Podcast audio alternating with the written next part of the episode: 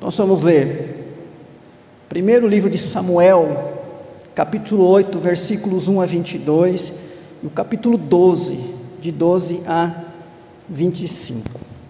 O povo israelita, um pouco tempo depois de ter conquistado a terra de Canaã, ali sob o comando de Josué, deixou de se sujeitar a Deus e de guardar a sua aliança. O que Josué temia aconteceu. Se você voltar lá em Josué 24, 23, 24, quando ele chama o povo, né? Olha, gente, vamos renovar, reafirmar a aliança que fizemos com Deus, vamos deixar os ídolos da, da terra, vamos se colocar no caminho do Senhor. E naquele dia o povo, né? Disse: Não, nós serviremos ao Senhor. O livro de Juízes começa dizendo que aquela geração havia morrido, geração lá do tempo de Josué. Nós estamos aqui cerca de 200 anos depois. E essa nova geração, irmãos e irmãs, havia se desviado do Senhor, abandonado a aliança com Deus.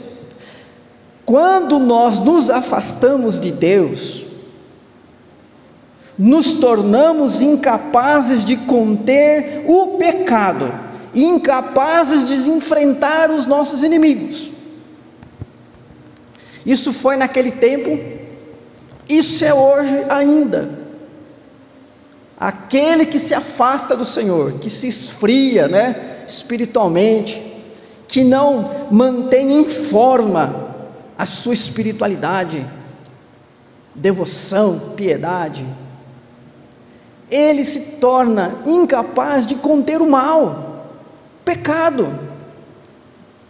Semana passada nós frisamos aquele, aquela advertência de Jesus, né? Olha, vigiai e orai, o espírito está pronto, mas a carne é fraca. Estão lembrados? Semana passada. Isso aconteceu com o povo de Israel. Juízes 2, olha lá o comecinho de Juízes 2, versículos 11 e 12 diz assim: Então os filhos de Israel fizeram o que era mal aos olhos do Senhor, servindo os Baalins, deixaram o Senhor, Deus de seus pais, que os havia tirado da terra do Egito, e seguiram outros deuses, os deuses dos povos que haviam ao redor deles, e os adoraram e provocaram o Senhor a ira. Isso está no começo do livro de Juízes. No final do livro de Juízes, ele termina assim: Não havia rei em Israel, por isso cada um fazia o que achava mais certo.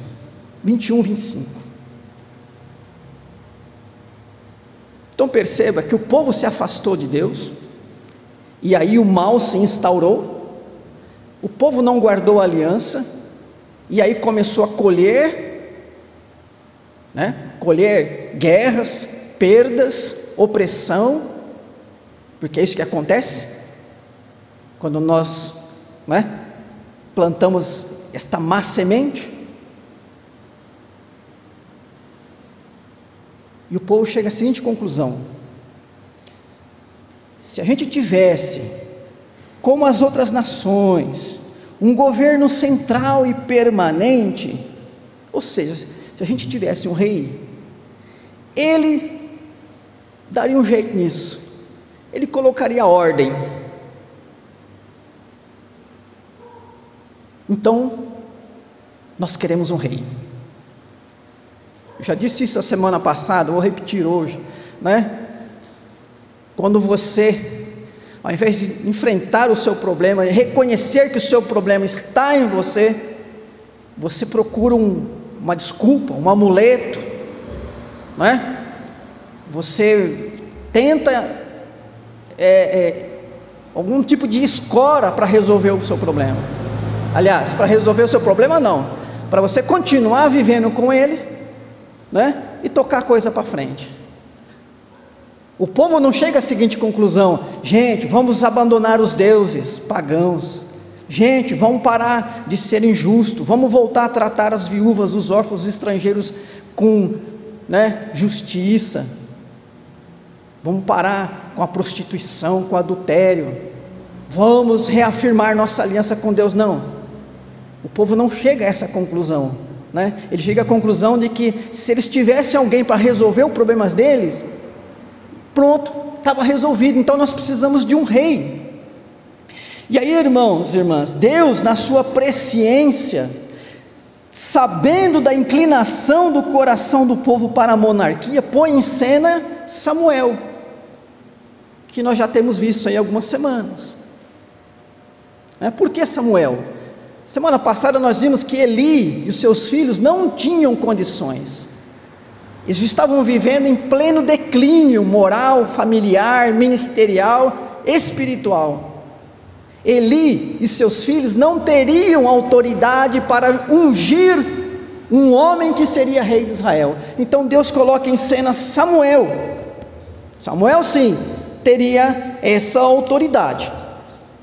Mas aí então levanta-se a questão: quem seria o rei?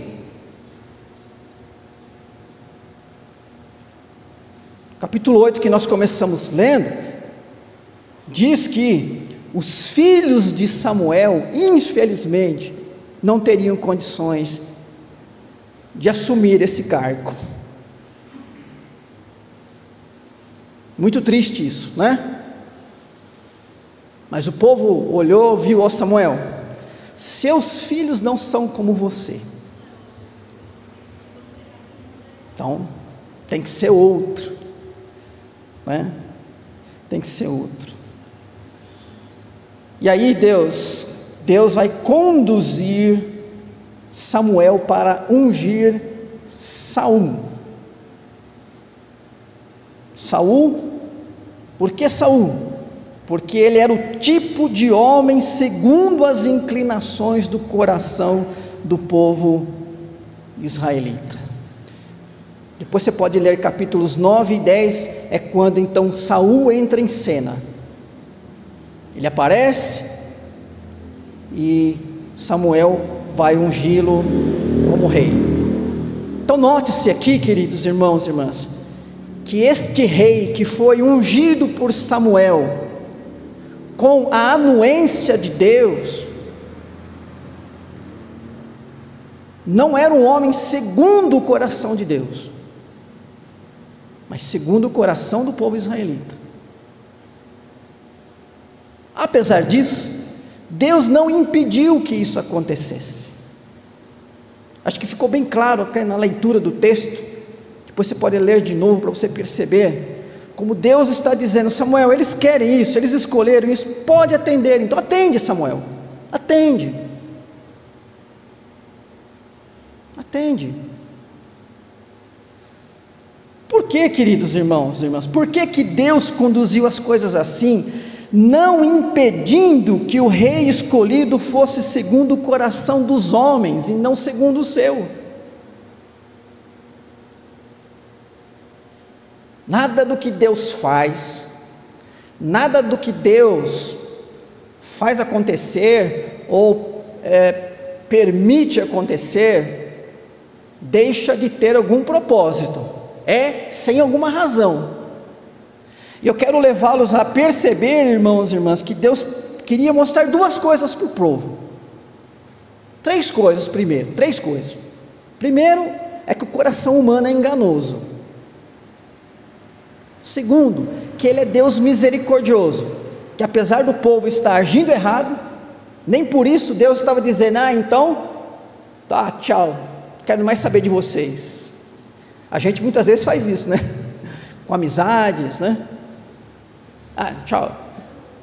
Não, Deus continua. E terceiro, Deus queria ensinar que se o povo fosse obediente, apesar dos pesares, ele ainda abençoaria o povo. Como nós já lemos hoje aqui na liturgia, Jeremias 17, é muito perigoso seguir o nosso próprio coração. as inclinações do nosso coração. É? Enganoso é o coração mais do que todas as coisas, desesperadamente corrupto, quem poderá entendê-lo? Israel precisava então entender isso, e nós também precisamos entender, e por isso eu quero trazer esse, essa mensagem com este tema. Quando as inclinações do coração humano se contentam com aquilo que não agrada a Deus. Veja, eu não estou dizendo quando Deus se contenta com as inclinações do coração humano. É isso que eu estou dizendo. Não estou dizendo aqui no tema que Deus se contenta com qualquer coisa. É quando nós nos contentamos com aquilo que não contenta a Deus. Se Deus permitir, essa é a nossa vontade. Próxima semana, semana falar do reinado de Saul e mostrar que é, e, e ler aquela passagem que diz que Deus se arrependeu de ter ungido Saul como rei. Palavra que quer dizer Deus lamentou-se por isso. Nós podemos fazer coisas, irmãos e irmãs, que Deus vai se lamentar. Nem tudo que fizermos ou fazemos agrada a Deus, contenta a Deus. E o nosso coração pode se inclinar para coisas que não agradam a Deus.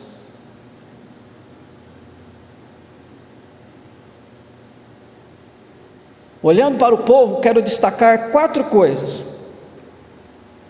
As inclinações do, cara, do coração humano tendem para a arrogância.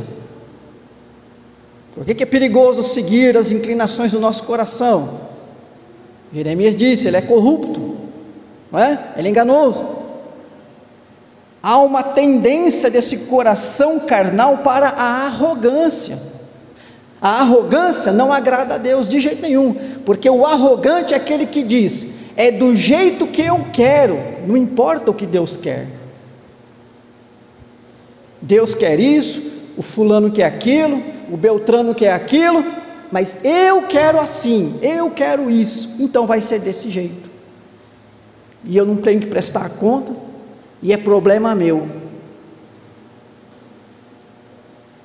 Como a nossa sociedade que nós vivemos hoje é arrogante, né? Cada um achando-se o dono da razão.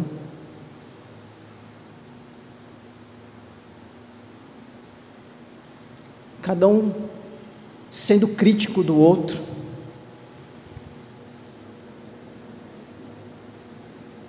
o povo de Israel sabia que Deus não queria que eles pedissem o rei.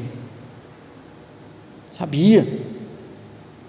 Capítulo 8, 4 a 7. Samuel está dizendo para o povo, né? Lá no. Dá um rei, nos dá um rei. E aí o versículo 6, olha, esta palavra não agradou a Samuel. E você acha que o povo não percebeu isso? Nós estamos pedindo uma coisa que não agrada ao profeta de Deus, e a gente sabe que não agrada a Deus. Mas a gente quer. A gente quer isso. Deus não quer, você não quer, Samuel, mas nós queremos.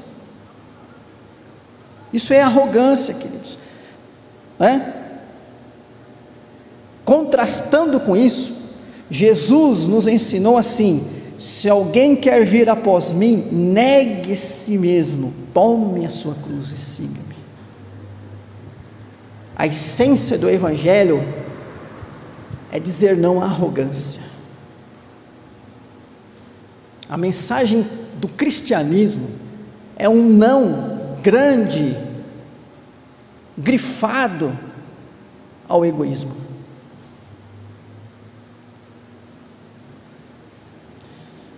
segundo lugar, as inclinações do coração humano tendem para os padrões mundanos. Já vimos isso hoje, né, em Romanos 12, 2. Existe o padrão mundano, disfarçado aí, muitas vezes com o nome de cultura, de moda, de é, hábito, jeito de ser.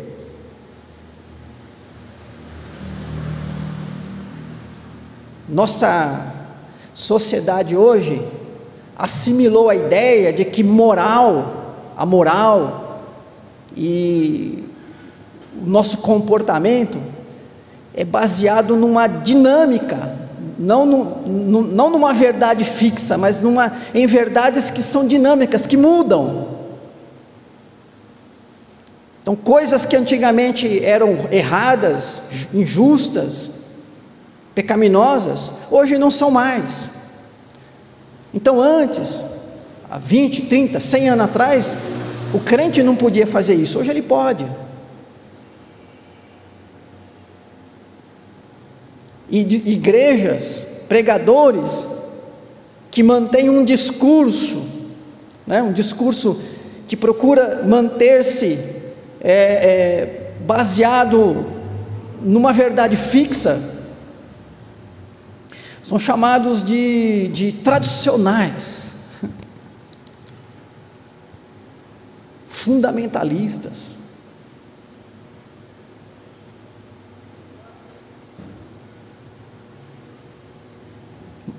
Coração humano tende para os padrões mundanos, mas o padrão mundano se baseia em qual padrão?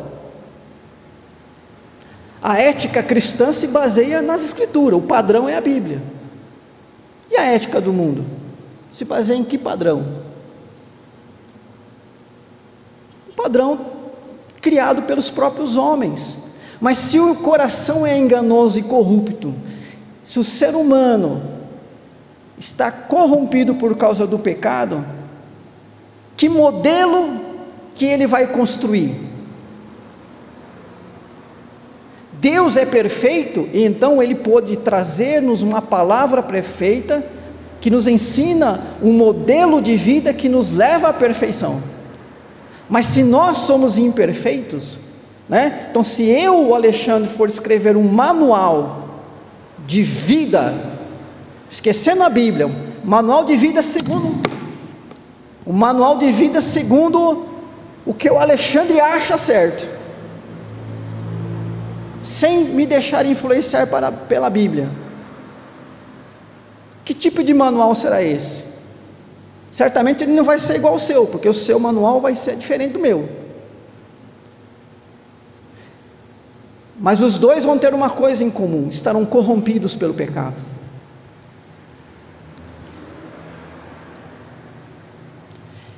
O povo, irmãos e irmãs, queria um rei. Todas as nações têm, nós também queremos. E aí então é escolhido Saul. E agora a gente vai entender por que, que o povo então recebeu Saul. Por que, que Saul foi escolhido? Capítulo 9, nós não lemos, mas se você tiver aberto, versículos 1 e 2, olha que interessante. Havia um homem de Benjamim cujo nome era Quis, filho de Abiel, filho de Zeror, filho de Becorate, filho de Afias, benjamita, homens de bem, homem de bens, tinha ele um filho cujo nome era Saul, moço e tão belo que entre os filhos de Israel não havia outro mais belo do que ele, desde os ombros para cima sobressaía todo o povo. Rico, vigoroso, alto, bonito. Se Saul nascesse hoje, ele seria funcionário no Brasil da Rede Globo, né? ou lá nos Estados Unidos ele estaria milionário em Las Vegas, Hollywood.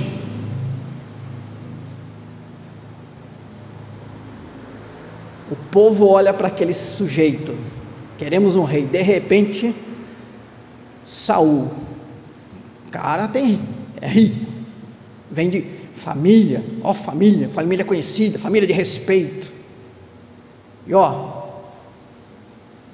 cara é mais alto que todo mundo, forte, jovem, bonito. É isso mesmo. É esse mesmo. Se você ler para frente, quando Samuel vai à casa de Jessé, porque aí Deus fala: agora você vai lá, porque eu, você vai ungir um rei agora que será segundo o meu coração. E aí ele chega lá, chega o filho mais velho de Jessé, né? Esqueci o nome dele agora. Acho que é Semaías, uma coisa assim. Samuel também olhou, né? um homem já feito, forte. Ah, eu acho que é esse aí. E aí Deus disse para ele: Samuel, não atentes para a aparência, o Senhor não vê o exterior, o Senhor vê o interior. E dos filhos de Jessé, dos oito filhos de Jessé, o escolhido foi aquele mais novo, diferente de todos, porque era ruivinho, branco, pastor de ovelhas, não era guerreiro, pastor de ovelhas. Mas o relato bíblico mostra que Davi era um homem que tinha um espírito quebrantado. Se alguém amou a Deus nesse mundo, a gente pode falar que foi Davi.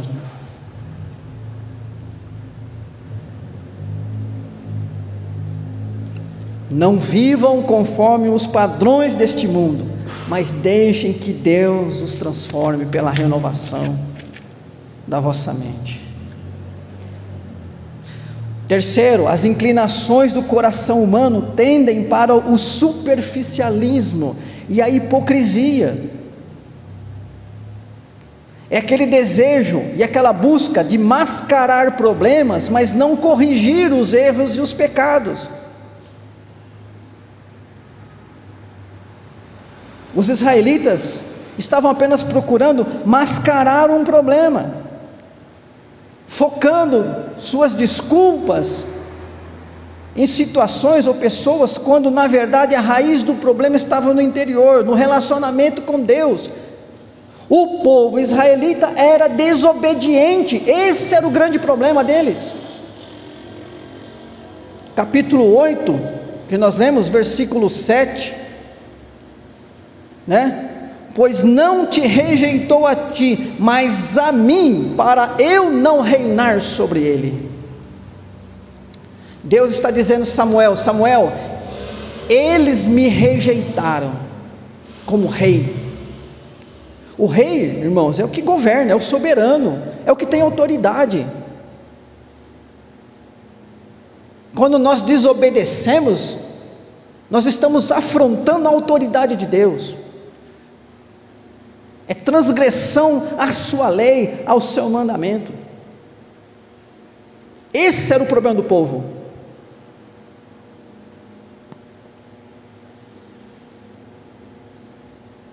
Mas a gente não vê o povo dizendo: gente, olha, vamos voltar a fazer as coisas certas. Não. Põe um rei aí.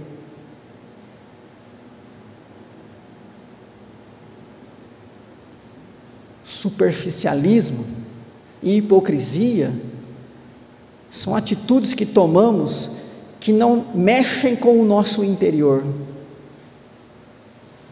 só mascaram os problemas, só disfarçam e só dão uma aparência para os outros de que está tudo certo, tudo bem.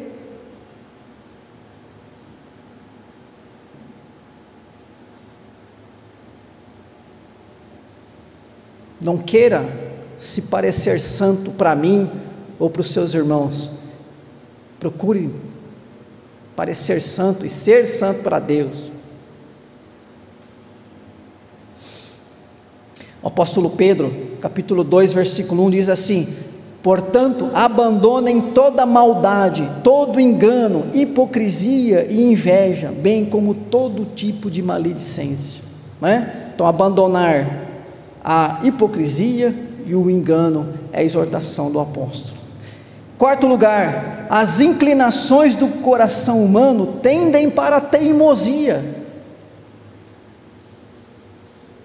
Teimosia é quando nós reiteramos e reafirmamos a nossa desobediência, Às vezes o sinônimo de teimosia na Escritura é rebeldia. Há uma diferença entre aquele que peca por desobediência e aquele que peca por rebeldia. Aliás, toda vez que pecamos é por desobediência, né?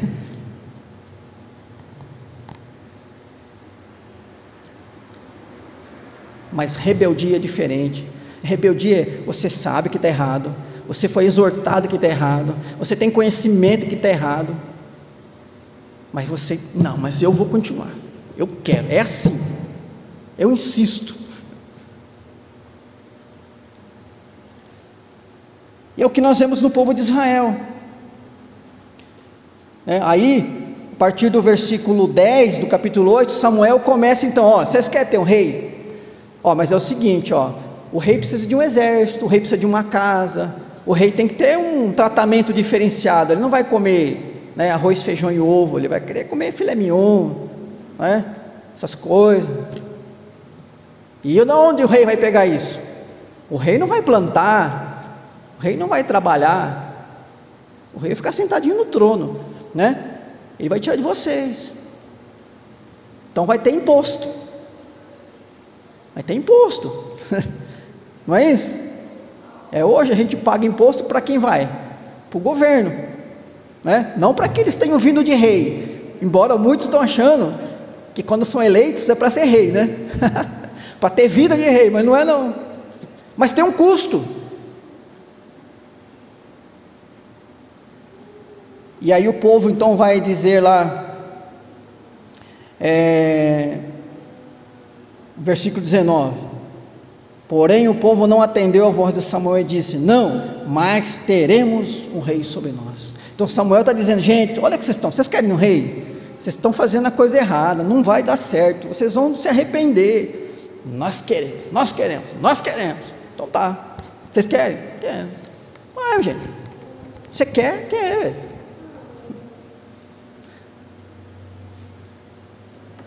Então, irmãos e irmãs, por que, que o nosso coração é enganoso?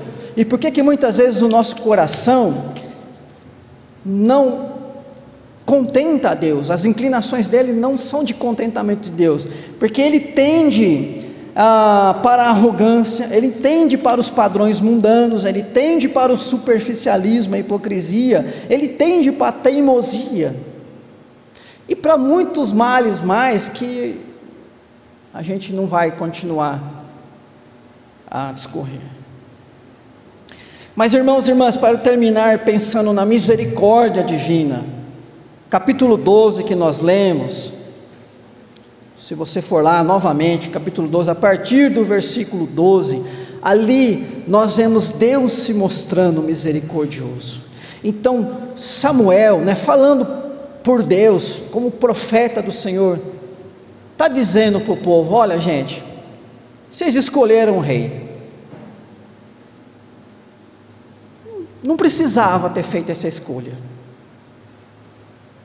Não precisava disso, não precisavam de um rei. Mas, mas tudo bem, está feito.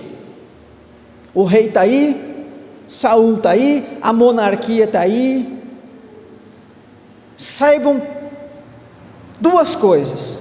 Primeiro, Deus é misericordioso, apesar do que vocês fizeram, de insistir em ter um rei, de estabelecer a monarquia, Deus não vai deixar de ajudar vocês, e Deus não vai deixar de proteger vocês. Quando a gente começa a ler ali o capítulo 11,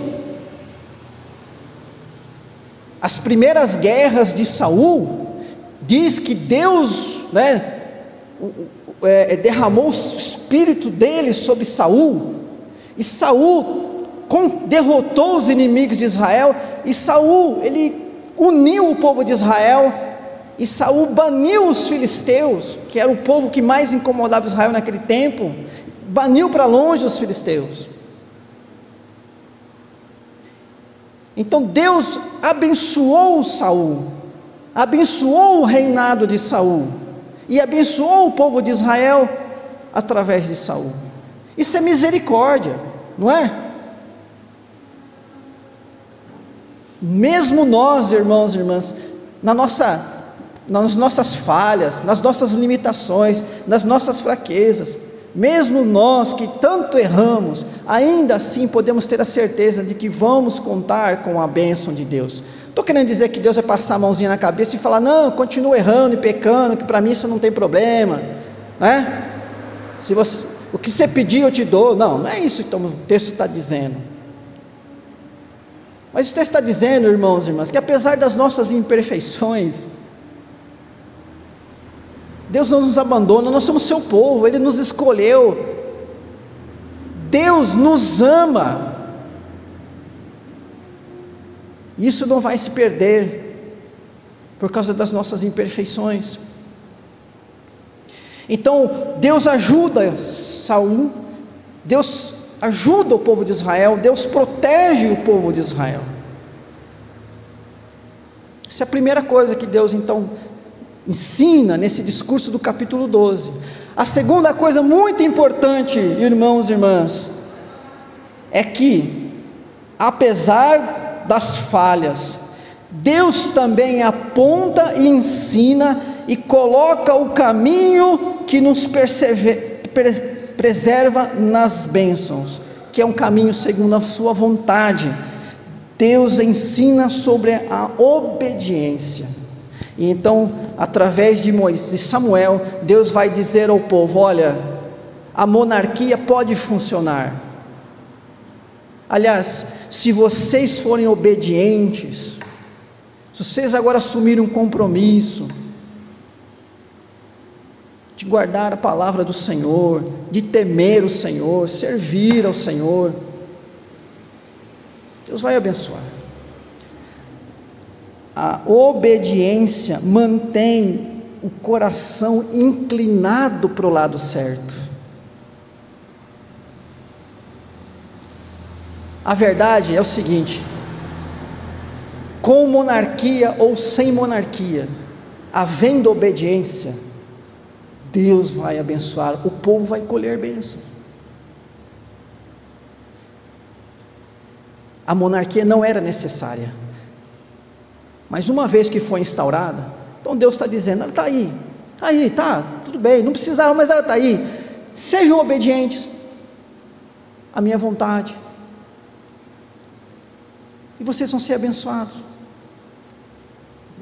Então, repito, a obediência mantém inclinado o nosso coração para aquilo que agrada a Deus.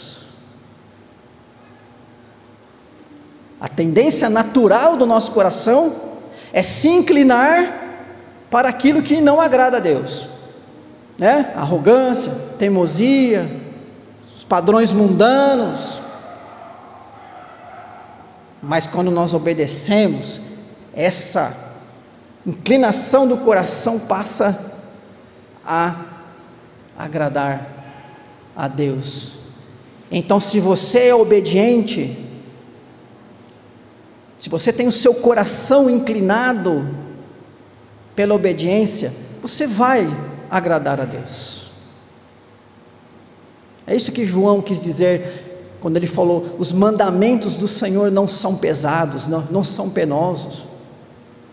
Quem acha difícil guardar a, os mandamentos, é porque o seu coração não não tem prazer na obediência.